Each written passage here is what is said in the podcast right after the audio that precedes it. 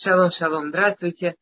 Э, давайте, чтобы немножко вспомнить то, о чем мы говорили на прошлой неделе, с этого места продолжить. Я э, сначала, мы тут, мне напомнили вопрос, спасибо большое, очень важно, обязательно к нему отнесусь. Но сначала я расскажу маленькую историю и попрошу вас а, ответить, чтобы мы посмотрели, насколько то, что мы говорили в прошлый раз, у нас э, Э, мы, мы там вместе это прошло. А, значит, ситуация такая, на самом деле, э, шалом. А, история совершенно, к сожалению, оправдивая, а настоящая, значит, э, подходит женщина и После какой-то лекции, знаете, тоже это такая тяжелая ситуация, когда люди подходят после лекции с маленьким коротким вопросом, а этот маленький короткий вопрос он ценой в жизнь. И, и чтобы ответить на него, нужно прямо так серьезно понимать, что за люди и как люди. И прямо чувствуешь себя ужасным человеком, потому что по-настоящему ответить невозможно и ответить неудобно. Очень подходит женщина после лекции и говорит что-то типа такого, что мне муж несколько дней назад за завтраком сказал, что э, он очень меня уважает, поэтому он считает, что он должен мне сообщить вот следующую информацию а именно, что он меня больше не любит. А, при этом он говорит, что он не собирается разводиться, если я не хочу, он готов со мной дальше жить. У нас действительно хорошая жизнь, у нас хорошие дети, у нас прекрасно все получается в жизни вместе, но он больше меня не любит. И он считает, что он слишком меня уважает, чтобы держать меня в неведении.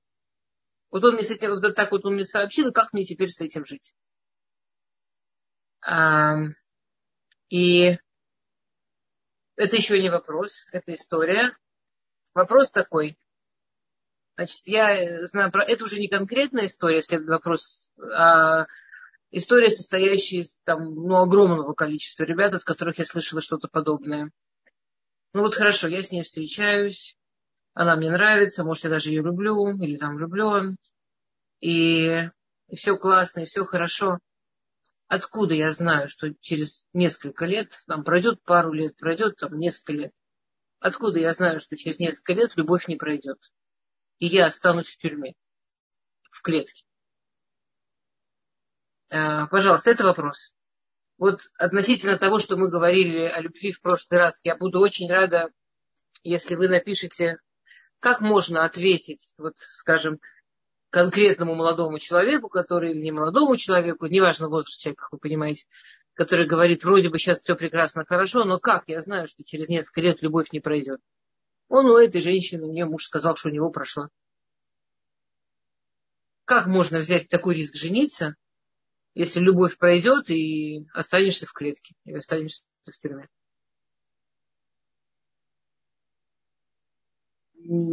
Никак э, немножко, можно поподробнее, и, и не жениться. Ой, Лея, какая вы романтичная. Сура, что вы имеете в виду все в его руках? Все видят, кто что пишет же, правда? Я не должна озвучивать все, или нужно все озвучивать? Мы все видим одно и то же, мы все видим, что Я...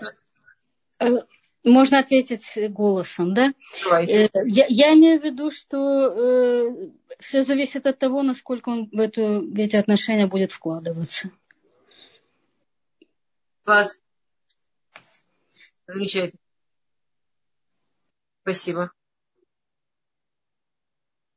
А, чат вижу только я. Хорошо.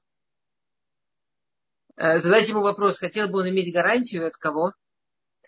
обстоятельства бывают разные, но я считаю, что надо быть всегда активной позиции, а не пассивной. То, замечательно. Во-первых, спасибо большое вам, кто ответил. Всем и, и, и вам, кто проговорил, спасибо отдельное.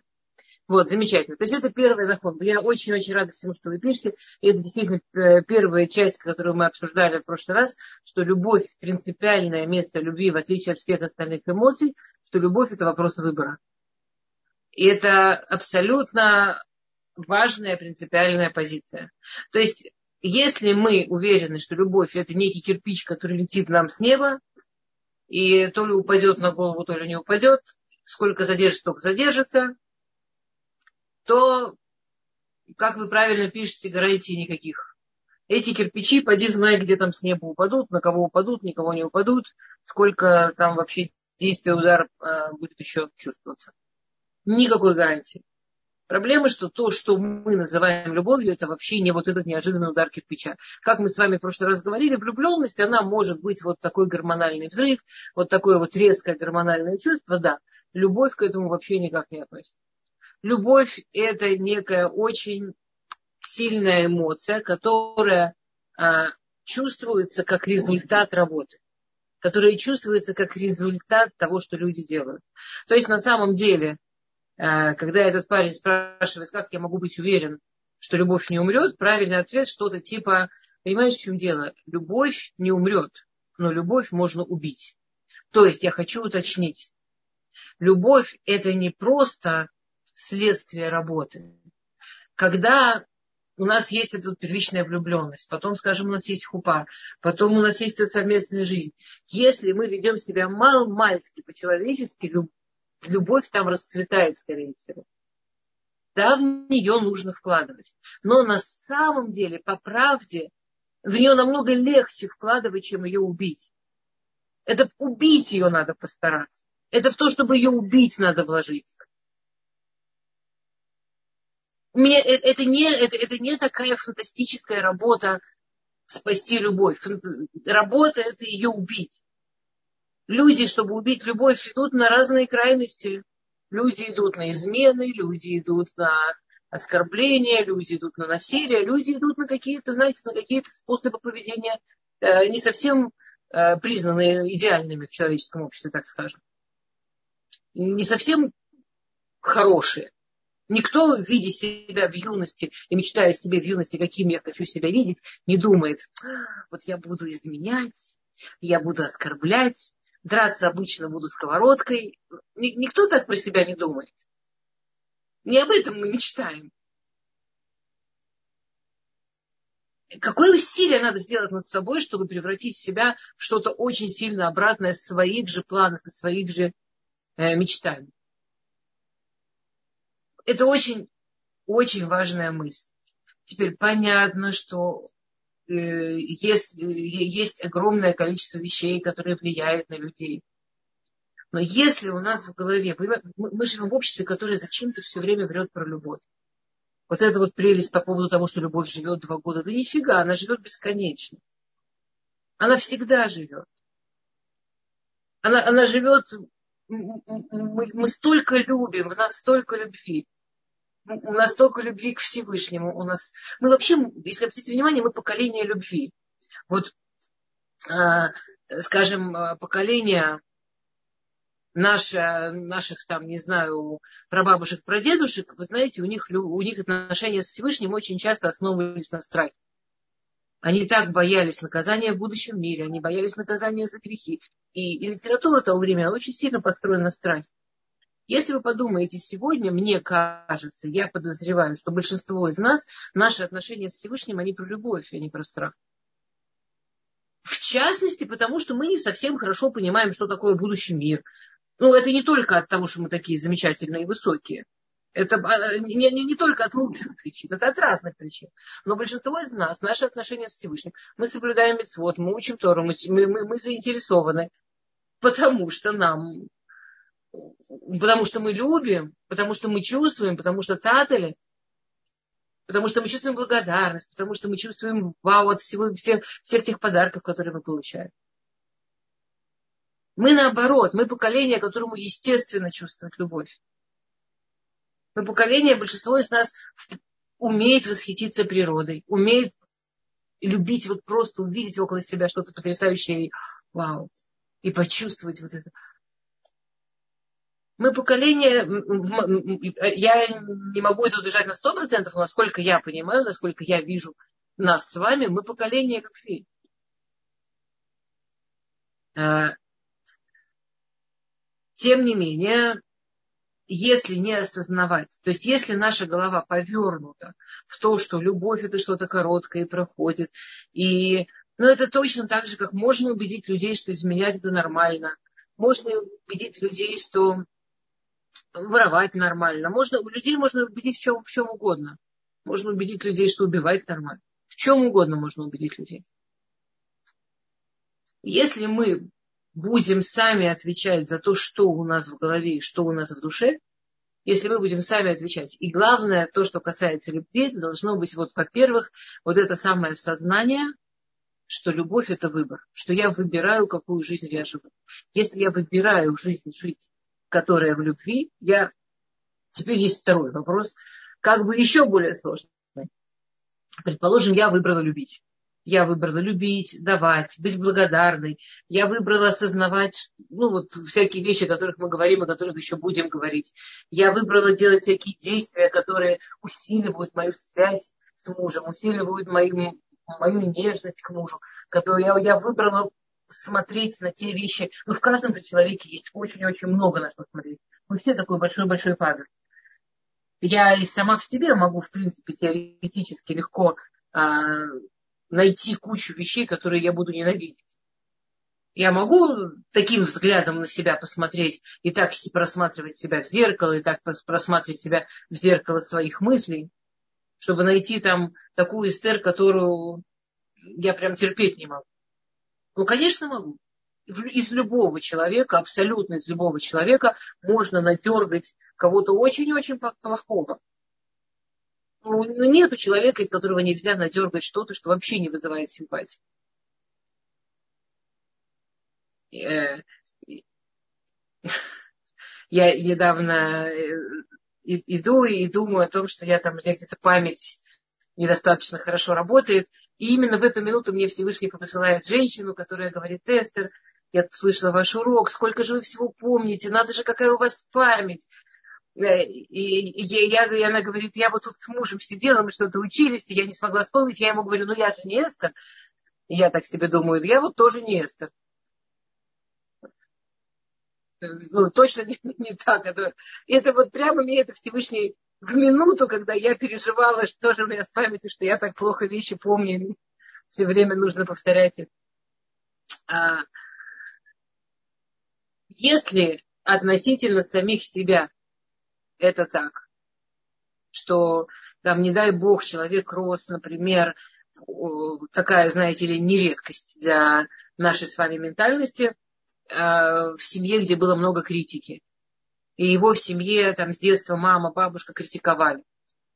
И, ну, чисто, чтобы помочь, и чисто, чтобы там человек э, был сильнее, двигался вперед, ну, как в это верили раньше. И вот человек живет всю жизнь, и у него в ушах звенит, ты неудачная, у тебя все равно сегодня ничего не получится, ты не такая, ты некрасивая, что это за шея у тебя такая, ну кому что там говорит. Э, ты там, ты вообще соизмеряешься со своими способностями, куда это ты собралась. И вот это вот у человека в ушах звенит, и он думает, что он так сам про себя думает. Попробуй себя любить такого. Конечно, то же самое относительно второго. При желании я могу из всего, что есть в муже, в любом муже, надергать части ну, совершенно противные. И невозможно такого человека любить, и никто бы не смог. Из того же самого мужчины при желании я могу надергать абсолютно честно, абсолютно честно, не обманывая ни одной секунды, надергать части, которые ничего кроме восхищения вызывать не могут. И ничего кроме любви вызывать не могут.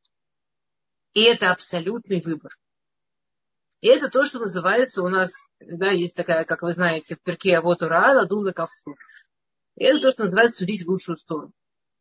Что я вижу человека, если он не абсолютный злодей, мне очень сильно рекомендуется судить его лучшую сторону. Мне очень сильно рекомендуется смотреть на те его части, которые в лучшую сторону. И это совершенно наши глаза. Я все время это рассказываю, такое у меня сильное детское впечатление, что как-то дедушка взял нас а, в театр, я из Москвы, театр опереты, и у него приятель, а, я, я его слепила из того, что было. Да всегда. Мы себя лепим из того, что есть, и детей, и всегда. Мы все лепим, и Всевышний этот мир лепит из того, что есть. Все всегда лепим из того, что есть. Абсолютно. А, послушайте, можно взять самого великолепного человека в глазах всех и, и быть уверенным, что в жизни страшно не повезло и страдать ужасно. У нас Гмара приводит примеры, когда женщины были замужем за какими-то величайшими людьми, величайшими, которыми восхищалось все поколение, а эти женщины были страшно несчастные и были уверены, что у них вообще не муж, а сплошная, сплошная неудача. Сплошной небах. Без проблем. Минутку. Значит, меня дедушка, представьте себе картинку, берет значит, в детстве, ну, я не помню, мне было, может, лет там 6-7, я старшая из внуков, значит, остальным было там еще меньше. И э, он нас почему взял в театр опереты, потому что у него приятель работал в этом театре опереты осветителем. И вот мы сидим в будке осветителя и смотрим спектакль. И это одно из сильнейших вообще моих впечатлений в детстве и осознаний в детстве. Я была очень маленькая, это было так очевидно. Значит, будка осветителя в театре построена так, что, ну, была, я не знаю, что сейчас, вот была точно построена так, что сцена видна всегда очень хорошо. А зрителям нет. Значит, теперь осветитель освещает какое-то место на сцене, дает куда-то вот круг света. И внутри этого круга там принц, принцесса, они поют, там замок, там красота. А за пределами круга рабочие сцены совершенно такие, знаете ли, как бы красиво сказать, не принцы и принцессы, такие с сигаретками, ну так, так переругивает, что-то там тянут, что-то падает. Я нашла, что мы, и, и вот этот осветитель, он, значит, ведет круг, круг показывает эту потрясающую сказку, все видят только сказку, а я сижу вот в этом месте, где видно все, и понимаю, что то, что происходит у этих рабочих, не меньше интересно, хотя вообще другая сказка, вообще другая история. Я помню, как меня в детстве это потрясло, насколько вот, ну, он же мог бы, я прям помню это в детстве, это чувство, вот он мог бы взять этот круг, перевести на рабочих, был бы вообще другой спектакль. И никто бы не понял, что это спектакль. Но был бы такой производственный, невеселый, больше про конфликты. Но тоже был бы на той же сцене. На той же сцене. Вот точно так же работает наш мозг. Точно так работает наш мозг в этой жизни есть очень много чего одновременно. Из жизни каждого человека можно надергать трагедию ужасную. Сядьте пять минут с собой, расскажите себе свою жизнь как трагедию, на раз у вас получится. У каждой. У каждой. Сядьте в течение пяти минут и расскажите свою жизнь как историю потрясающей удачи, сумасшедшего успеха. У каждой получится. У каждой. Ну, расскажите, если вам хочется свою историю как комедию. Тоже замечательно получается. Мы выбираем жанр. В семье очень стоит выбрать, чтобы жанр был про любовь. И это выбор. А, есть тяжелый вопрос. Окей, предположим, я работаю над собой, я все это делаю. А что делать со вторым? А если он не выбирает жанр про любовь? А что я сделаю, чтобы второй тоже выбрал то, что мне надо? И тут, конечно, э, намного у меня меньше возможности сказать что-то с такой уверенностью, с которой я говорила до сих пор. Потому что главная часть представления иудаизма о жизни, что у каждого человека есть своя свобода выбора. И что забрать у человека свободу выбора можно только с забиранием у него мозгов, там, не знаю, ну, ментального здоровья. Все время, что человек здоров и цел, у него есть своя свобода выбора. Поэтому, конечно, тут сложнее. Но Говорит Равмигур, что когда мы любим, мы создаем территорию любви. Что когда мы вот так себя ведем и вот так воспринимаем, мы создаем территорию любви. И шансы, что тот, кто там окажется, выберет тоже любовь, они очень высокие. Даже в сложных моментах. Даже в разных моментах, даже когда там кто-то может и споткнется, и где-то ему э, что-то там будет сложно, и не сработает и так далее. Это, наш, это наша возможность. Мы не можем забрать у другого свободу выбора. А это одна часть. Следующая часть, о которой мы в прошлый раз говорили, помните, мы с вами а, говорили обо всей этой истории про, по поводу родителей или магазинов. Про разные виды любви, что есть вид любви, который называется родители, когда тебя любят безусловно, абсолютно, за все что угодно, как бы ты себя не вел. И есть вид любви, который называется магазин, где за все нужно платить. А, это звучит ужасно, это звучит вообще не романтично. На самом деле это, ну, ничего плохого в этом нет. Кроме ментально, что э, так ужасно звучит купи-продай, да. Ну, понятно, что э, э, здесь коннотация немножко другая. Коннотация примерно такая. Э, в настоящей настоящая любовь, есть такое потрясающее понятие в Талмуде, что вторая сторона любви, оборотная сторона любви, а, вот как вам кажется, какое качество является оборотной стороной любви? Ну вот, какое качество является сопутствующим любви? Вот как, что если рассмотреть любовь повнимательнее, там сто процентов будет щедрость, так, безраз... Не, не, не, не наоборот от любви, Юль, не наоборот от любви, а сопутствующая любви. Принятие, уважение, давание, благодарность. Знаете, все, что вы пишете, это абсолютно замечательные качества, чтобы строить любовь. Жалость. Жалость, интересно. А, сострадание. Наверное, жалость в смысле сострадания да. внимание. Это все абсолютно замечательно, абсолютно правильно, а, как необходимые для работы любви. Терпение, прекрасно. Вот я вам скажу, что говорит Гмара, поддержка, приветствую. А, очень интересно, Гмара говорит, что влюбленность, вот нет, а, видит лучше. Класс. Замечательно.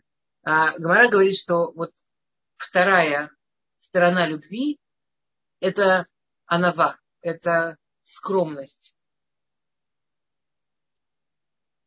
Вторая сторона любви – это скромность. То есть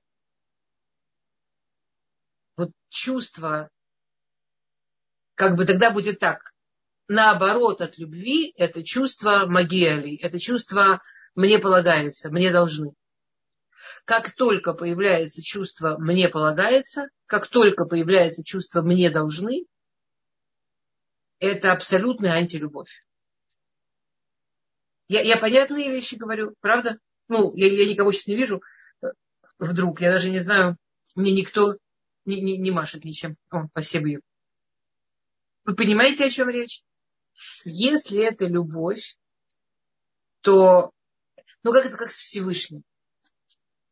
Что когда я люблю Всевышнего, я хочу сделать больше.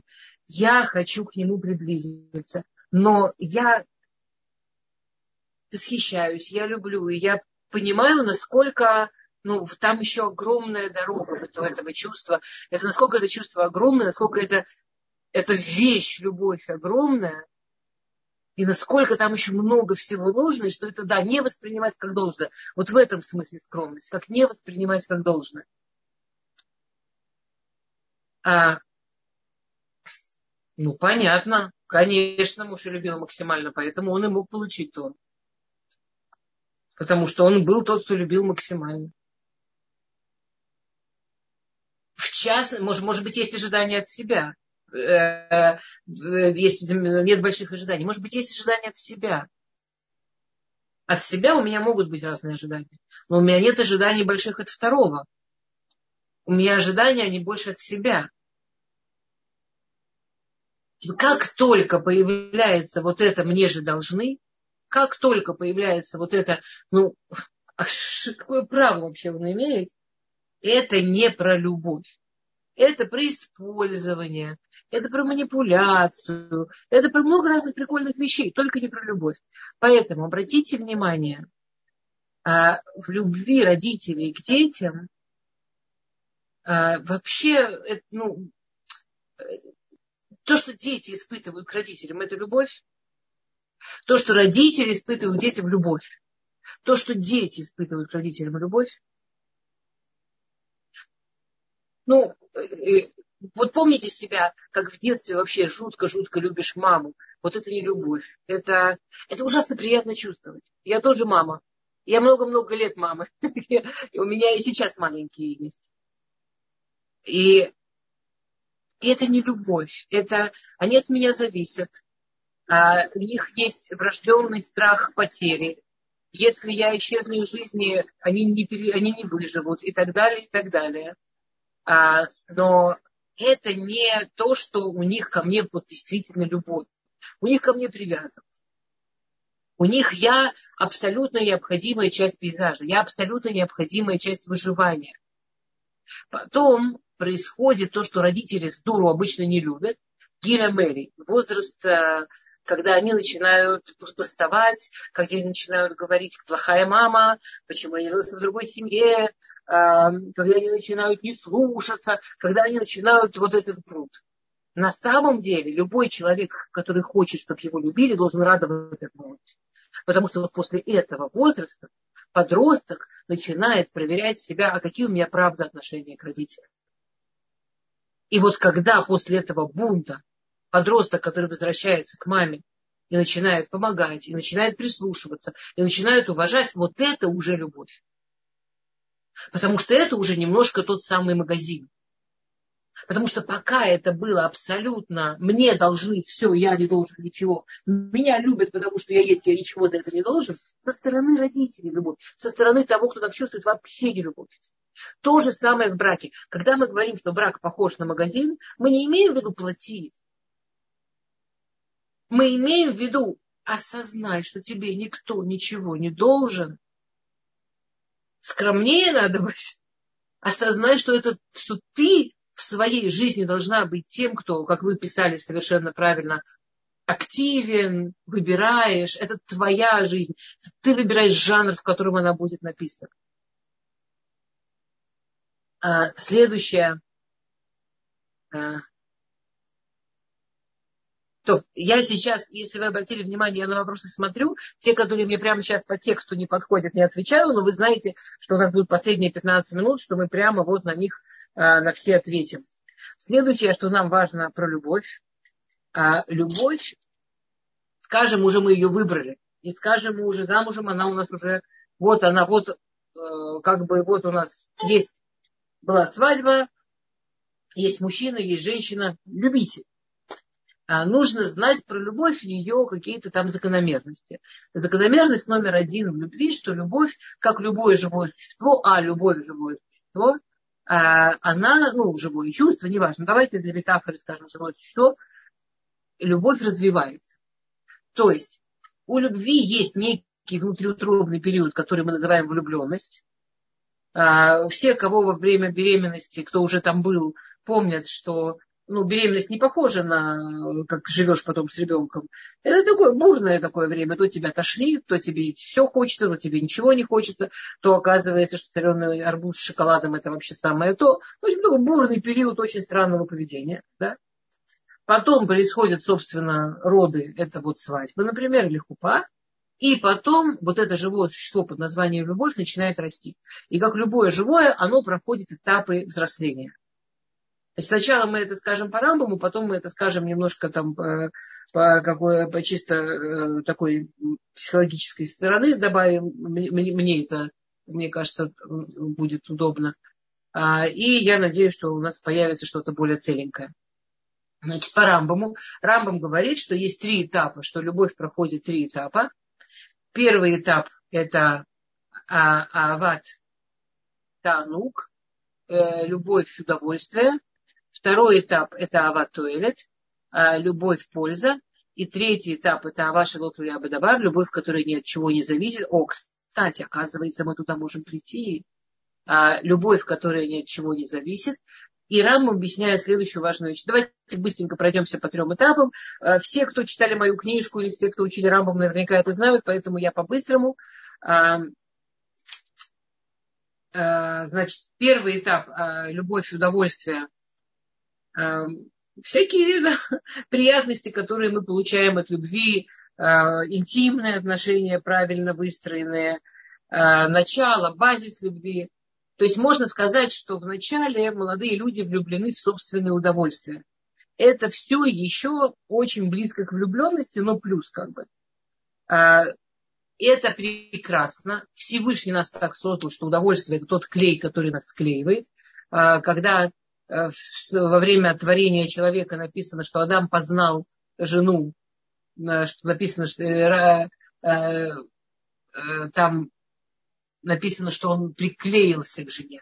Если вы помните такое слово, что он приклеился к жене, прямо от слова клей. а имеется в виду вот, собственно, интимность, да, удовольствие, которое они вместе получили, это то, что склеивает. Все совершенно нужно, правильно и замечательно. А нужно помнить, Рамбам объясняет такую важную вещь, что в духовной работе невозможно, а, перепрыгивать ступеньки, б, терять ступеньки. То есть у любовь удовольствие базисная ступенька. Невозможно подняться ни к одной из следующей ступеньки в любви, если не простроена любовь удовольствия. Удовольствие не только от интимности, удовольствие от общения, удовольствие от прикоснуться, удовольствие от того, чтобы там вместе гулять, неважно, удовольствие от страсти, удовольствие, любые удовольствия от, от того, что от друг друга. А невозможно подняться на следующую ступеньку, пока не простроено это. Раз. И два. Если, не дай бог, эта ступенька обрушится, обрушатся все. Абсолютно как в здании. То есть нельзя сказать, ну все, э, любовь и удовольствие мы прошли, теперь мы пришли к любовь польза, мы шикарные коллеги, мы замечательно справляемся жизнью вместе, мы классно умеем вместе воспитывать детей, строить дом, зарабатывать деньги. Нафиг нам вообще заморачиваться с той ерундой про удовольствие. Как только в браке пропадает ступенька под названием любовь и удовольствие, пропадают все остальные тоже. То есть ступеньки, они идут одна на другой, рушится предыдущая, рушатся все. Это не значит, что точно такое, например, интимное удовольствие, как э, там в юности, должно быть в, в 18 должно быть 88. Оно будет другое, оно должно быть. И это еще очень-очень спорно, где оно лучше. Потому что, может, там оно сильнее, а тут оно тоньше. Может, там оно как ударники такие, бабах, а тут оно вообще как скрипи скрипка. А тут оно уже люди прямо так друг друга знают, так друга изучили, что это вообще что-то на таком тонком, на таком другом уровне. И никто не, не давайте не будем даже... Э, тут невозможно, это, тут нет спора, что лучше, потому что у каждого возраста то, что ему необходимо. И Всевышний это создал очень-очень точно, если с этим работать. Да, если это не потерять, не растерять и не испортить. Значит, любовь э, то Элит мы уже э, э, договорились, да, это если, например, пара чувствует, что они каким-то образом так застроились любовь в пользу. Вот мы, у нас будет отдельный урок про шутафут, про э, партнерство в браке. Если пара чувствует, что она так сильно вошла вот во, всю, во все эти эм, идеи про любовь в пользу, про партнерство и так далее, что у них где-то там по дороге растерялась вся романтика, э, вся страсть, вся нежность, то есть все любовь, удовольствие, очень и очень важно остановиться и пойти ремонтировать базисную ступеньку. Все равно дальше никуда не двинетесь. Все равно дальше на самом деле, потому что, ну, вы понимаете, партнерство может быть любовное, и партнерство может быть партнерское. Мало ли с кем я могу вместе деньги зарабатывать. Это не обязательно про любовь совсем. Ну, не обязательно, что мой партнер, с которым я зарабатываю деньги, я прям люблю Партнерство не, не обеспечивает любовь. Оно может очень классно увеличивать любовь, если его делать на базе первой и делать правильно. Мы это все обговорили. И а, третья ступенька это а,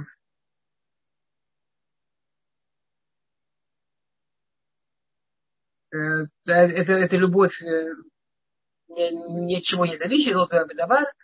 А, и это вот то, что называется настоящая любовь. Есть, э, я в своей книжке привожу такой парафраз одного э, от Равкоина, очень умного человека, который примерно он говорит так. Я, я на русский перевела, у меня, может быть, там не совсем точно, но более-менее точно. Я люблю не потому что, я люблю не за то, что, я люблю не несмотря на то, что и даже не, я люблю, а вот я люблю не потому что, я люблю не за то, что, я люблю не, несмотря на то, что, и даже несмотря ни на что.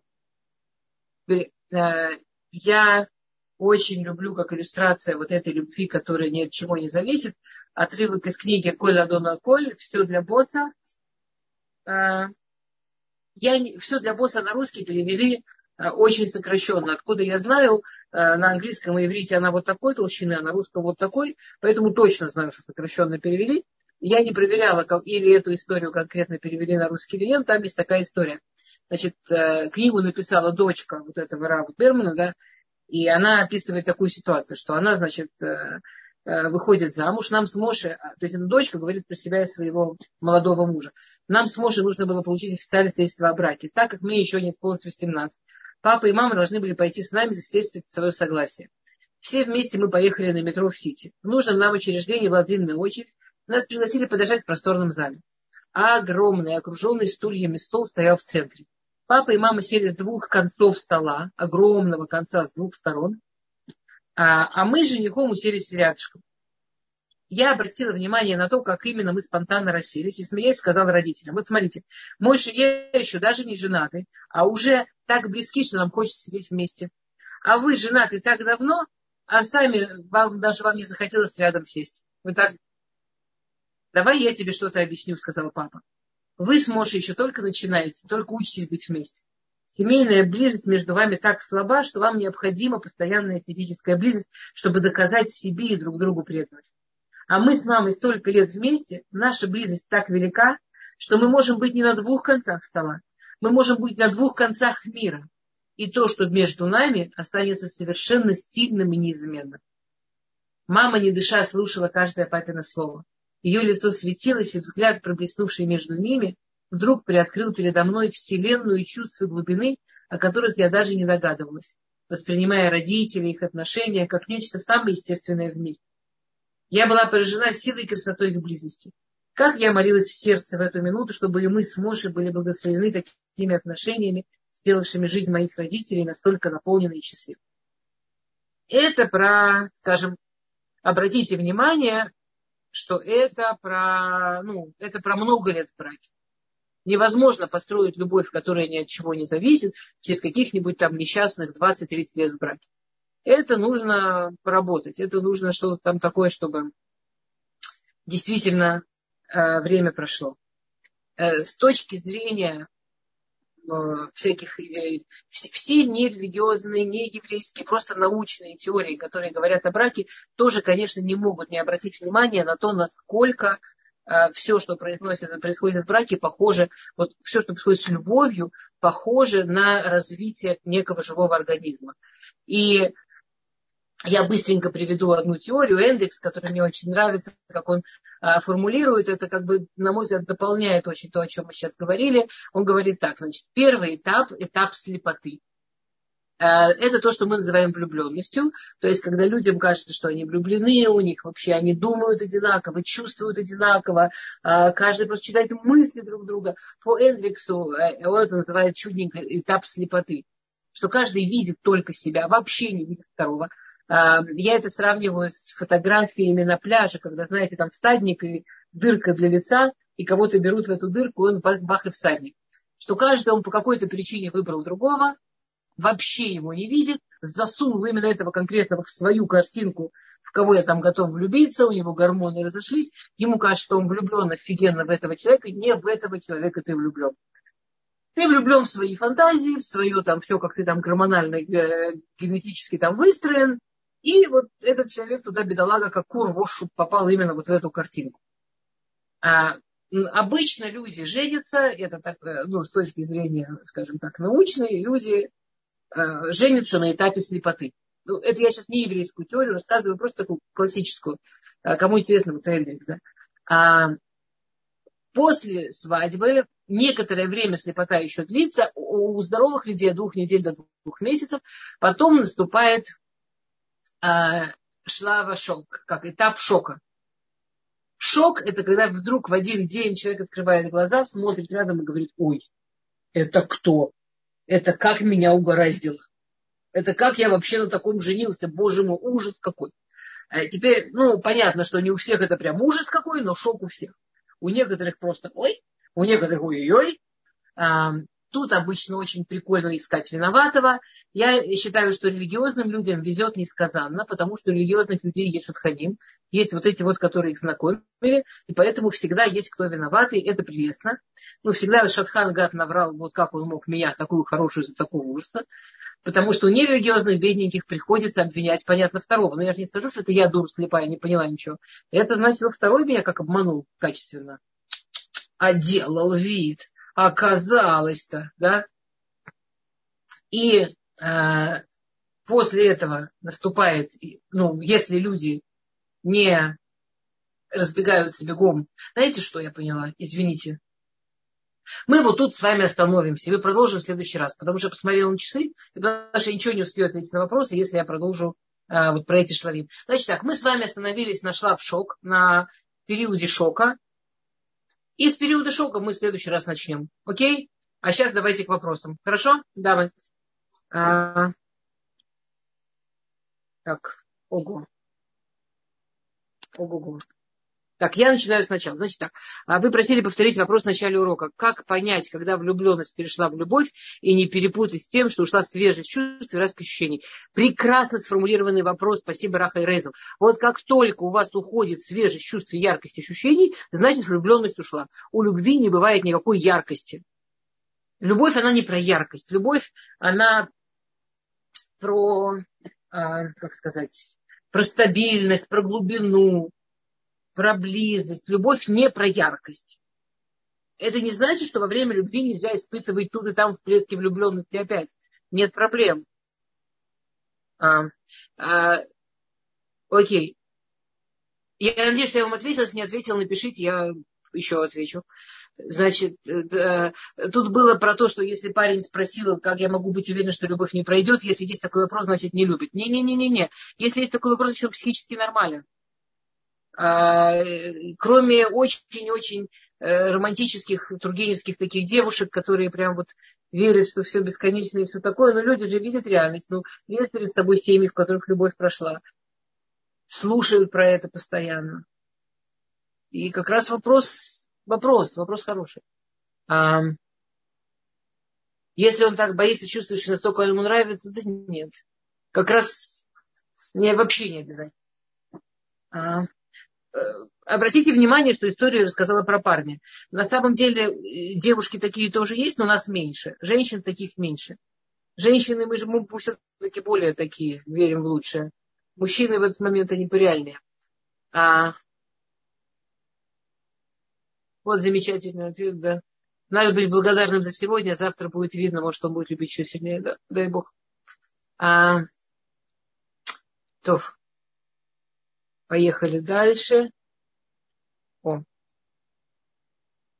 А, мой муж убил своим поведением и измены, ему это не было сложно. А вы не знаете, было ему сложно, не было ему сложно. И вы не знаете, по какой причине он этим убийством занялся. Я, не дай бог, не обвиняю Хас Халил вообще, не дай бог.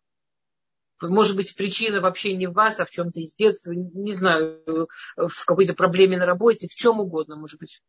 Но э, в то, что мужчина начнет убивать любовь и изменять просто, ему это не сложно, я не верю. Я работала, ну, правда, и работаю сейчас, и работала с сотнями, сотнями пар, ни разу не видела кого-то, для кого это не было сложно. Я понимаю, что со стороны, конечно, он развлекается. Нифига он не развлекается. Всегда там есть что-то такое трагическое. А на что себя сфокусируешь, что и выйдет. Круто я пропускаю то, что мы уже читали. Так, поехали.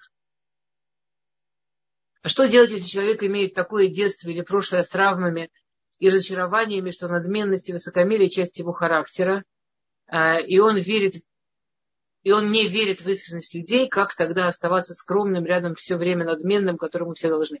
Обычно надменность и высокомерность это, э, которые являются последствиями, последствиями травм и разочарований, это э, просто способ защиты. Это, это неуверенность, это такая очень-очень жесткая неуверенность в себе. Проблема, что э, когда человек настолько себя не любит и себя не уважает, со скромностью там тоже проблема. Скромность, она не только часть любви к кому-то, скромность, она тоже часть любви к себе ну, человек, который сильно себя не любит, ему тоже со скромностью сложно. Это только кажется, что человек, который себя не любит, говорит, я ничего не смогу, это типа скромность. Это вообще не про скромность. Поэтому, ну, как, не знаю, нужно подумать, если ему, ну, нужно подумать, как помочь, или хочет ли он помощи. Это очень... Что, что в этот момент делать, это один из вопросов, который на одной ноге, не зная достаточно сведений, точно не ответишь. Дети воспринимают нашу любовь как, должное, точно. А, но мы не должны быть половой тряпкой. Мы, конечно, не должны быть половой тряпкой. Ну, конечно, мы не должны быть половой тряпкой. Любить это не значит быть половой тряпкой. Ну, нет ничего общего между любить и быть скромным и не, не ожидать там, от человека, что он просто обязан нам не знаю чего. Нет ничего общего между этим и, например, не позволять хамства, не позволять неприемлемых вещей, ставить границы и так далее. Но это две абсолютно... Ну, это как э, это сказать, что если я люблю, если я люблю своего ребенка, значит, я тряпка. Нет. По-хорошему, я должна уметь и любить своего ребенка, и ставить ему границы. Лявдиль. Я, не дай бог, не сравниваю мужа и ребенка, я только про а, то, что это не одно и то же. А, о, а если недостойное поведение, установление границ, да. Если недостойное поведение, необходимо установление границ, конечно. А у детей маме потребность. Вопрос от Елены. Нас учат, что надо выходить замуж после шедуха. Про химию говорят и кругом, и рабаним говорят, любовь придет. А как жить, если химия была на встречах, а после свадьбы все остыло. Нет любви, и так уже много лет как жить. А, ни в коем случае так не жить. Я, послушайте, я человек, э, как сказать, э, ну, я знаю свои выходы. Я считаю, что нужно обращаться за профессиональной помощью. Есть специально обученные люди. Я не имею в виду себя, я имею в виду, ну, я же не одна в этой профессии, у нас много людей, которые в этой профессии. Где оно там застряло, обычно профессиональному человеку не так сложно это вычислить, увидеть и помочь, чтобы это сдвинулось. И очень жалко, что вы уже так много лет. Потому что если у вас была химия, то это значит, что любви действительно совершенно есть откуда вырасти. И где у вас там застряло, если уже много лет сами не справляетесь, ну, правда, стоит обратиться за помощью психологической.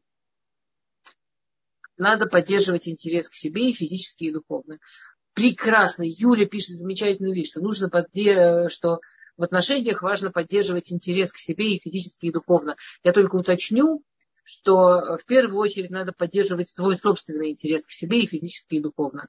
А интерес второго тогда, скорее всего, вполне себе приложится. Я не думаю, что кто-то может выдержать, прожить жизнь, э, рассчитывая только как там в глазах второго и делая вещи ради глаз второго, а не то, что интересно ему самому.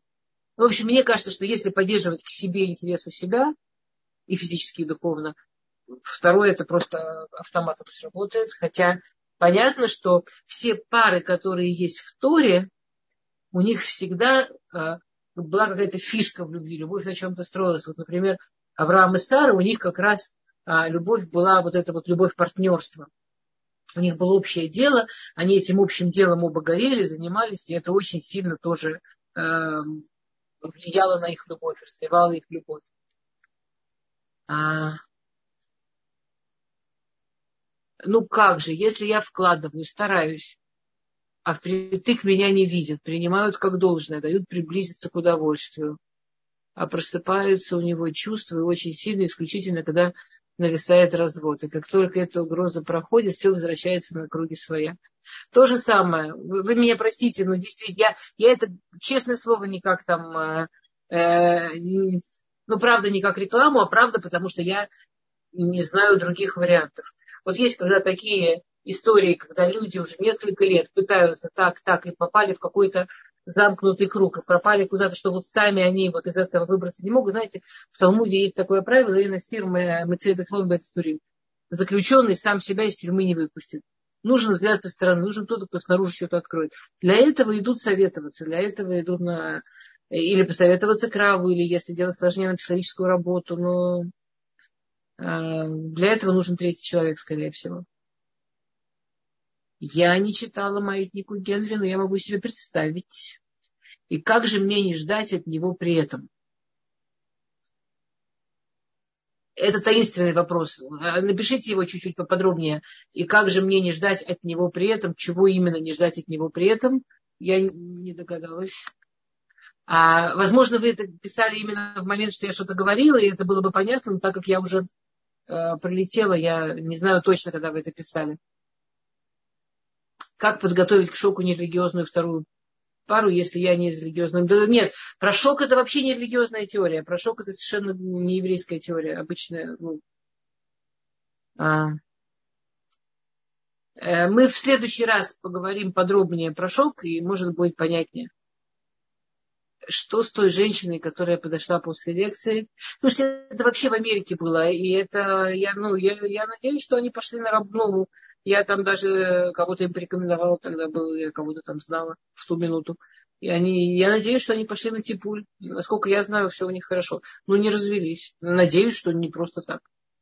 А как лечить эту патологию? Какую? Вот тоже, наверное, вы писали что-то в какой-то момент, что я говорила, а я сейчас не знаю, какую именно патологию. А можно, например, чего скромно не нужно ожидать. Скромно не нужно ожидать того, что мне что-то само собой обязаны. Вот как, э, вот как только у меня чувство, что мне обязаны, обязаны дать, обязаны... Э, обычно невестам перед свадьбой рассказывают такой пример что молодая жена проснулась утром, а ее муж от того, что ее молодой муж как раз открывал дверь, возвращаясь с шахты, возвращаясь к молитве.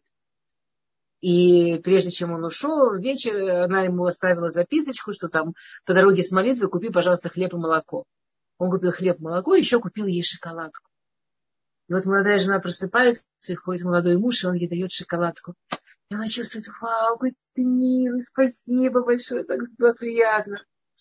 На второй день молодой муж возвращается, дает ей шоколад, говорит спасибо.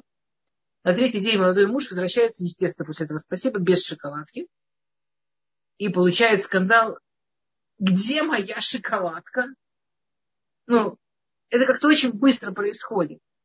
Вот реакция, вау, какой, как это приятно, это реакция про любовь. Реакция, где моя шоколадка, вот про анти, это вообще не про любовь. А, какие вещи неприемлемы в семье. Люба, ой, во-первых, давайте-ка, наверное, это уже... Э, э, Люба, будьте добры, вот этот вопрос про какие вещи неприемлемы в семье, давайте на, на, в следующий раз, потому что это большой вопрос. Это, это не про любовь, это про границы. Это вопрос замечательный, важный, но он не про любовь, а про границы. Все дело в том, что Окей. Вне темы. В Индии существует Камасутра, а что в еврействе? Много чего. Но абсолютно что табу? Что табу? Где табу? А, Все, что э, в еврействе существует огромная литература, а, касающаяся интимности. Например, моя основная специальность это именно то, что касается интимности, ну, вот то, что называется сексология. Но а в еврействе абсолютно другая идея. Ну, мы, мы относимся к интимности, грубо говоря, э, если я правильно понимаю, что такое Камасутра, в чем я не уверена. Э, если я правильно понимаю, что такое Камасутра, это такой сборник разных возможностей технических. Если я не права, я это тогда беру как пример. А в еврействе абсолютно наоборот. То есть вся, все разборки идут про то, э, как работать с интимностью изнутри. То есть как бы позы типа приложатся. Позы вы сами все достаточно разумные, чтобы там способны поэкспериментировать. А вот вся громадная литература еврейская, которая есть про интимность, она как раз про то, как работать внутри. Это не просто не табу, это наоборот самая великая святость, которая в принципе есть в этом мире. Это вот интимные отношения между мужем и женой. Это как святая святых, которая была в храме. В мире это вот э, спальня и так далее. И огромная тема, о которой, как вы понимаете, э, не поговоришь в таком формате, в котором мы сейчас находимся. Я даже то, что я до сих пор сказала, надеюсь, что я никакие границы не перешла, а уж больше точно. Ну, просто, о, у нас табу говорить на эту тему э, в открытую. Вот, э, как сказать, перед громадным количеством людей. У нас а, на эту тему, я никогда не давала на эту тему лекцию больше, чем для 100-150 женщин ни разу. И это были женщины, которых там были понятно, кто это, знакомые. Ну, не тоже знакомые лично мне. Ну, понятно, э, зачем они туда пришли и так далее. То есть вот в такой свободный полет такую тему у нас обычно не запускают. А почему ожидать гораздо легче, естественно? Потому что наш маленький ребенок считает, что то, как это было у мамы с папой, это прям рай земной. Он никому ничего не должен, а ему все должны. И ему очень хочется, и он почему-то это называет любовью. И ему очень хочется, чтобы так его и любили, чтобы приобрести э, мужа, который вот э, подрядится и станет его любить, несмотря ни на какие, ни на какое абсолютно поведение. В 17 лет, когда мы поженились, мы знали друг друга уже 15 лет. Сразу родилась изумительная дочка. А потом стало все ясно, что это было продолжение нашего детского сада. И что, развод был правильный? Ну, здрасте. Вот прям я вам сейчас скажу. А, ну, зато есть замечательная дочка. Ну, ну, вот такие вопросы жуткие не спрашивайте, пожалуйста. Ваше, давайте так, все, что человек со свободой выбора выбирает, это его выбор, и это в определенном смысле наверняка имеет место, имеет право существования. Все дело в том, что он на отрез не согласен обращаться к специалисту и даже на предложение поговорить реагирует отрицательно. Если вы найдете специалиста, возможно, специалист сможет вам посоветовать, как именно а, с мужем поговорить, чтобы он а, отреагировал иначе. А, я бы на вашем месте проверила. Окей, дамы, у нас есть целая минута. Как определить, что супруг супруга не любит? Зачем это? Послушайте, а вы вместе, никто никуда не бежит. Значит, какая-то любовь там точно есть. Насколько человек понимает, что это любовь, а не влюбленность, в каком этапе любовь, где ее там, что у нее там. Лучше продолжайте, идите вперед, плывите в это чувство, плывите в любовь. Зачем вы нет, я не знаю, знать не хочу, как это определять. Спасибо, Свет. А. а, тут ответ предлагается. Спросите сначала, если вы любите. Вслепую? Что вслепую? А что именно вслепую? А, потом будет ясно.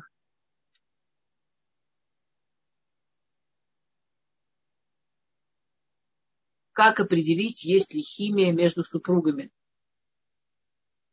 Химию надо определять на шедухе, когда люди встречаются дотронуться не могут, так им надо ловить, или у них в воздухе вообще эта химия, желание есть. У супругов обычно, если секс есть, то наверное, она химия есть. Ужас, я опять меня заносит. Химию что там определять, как ее не почувствовать?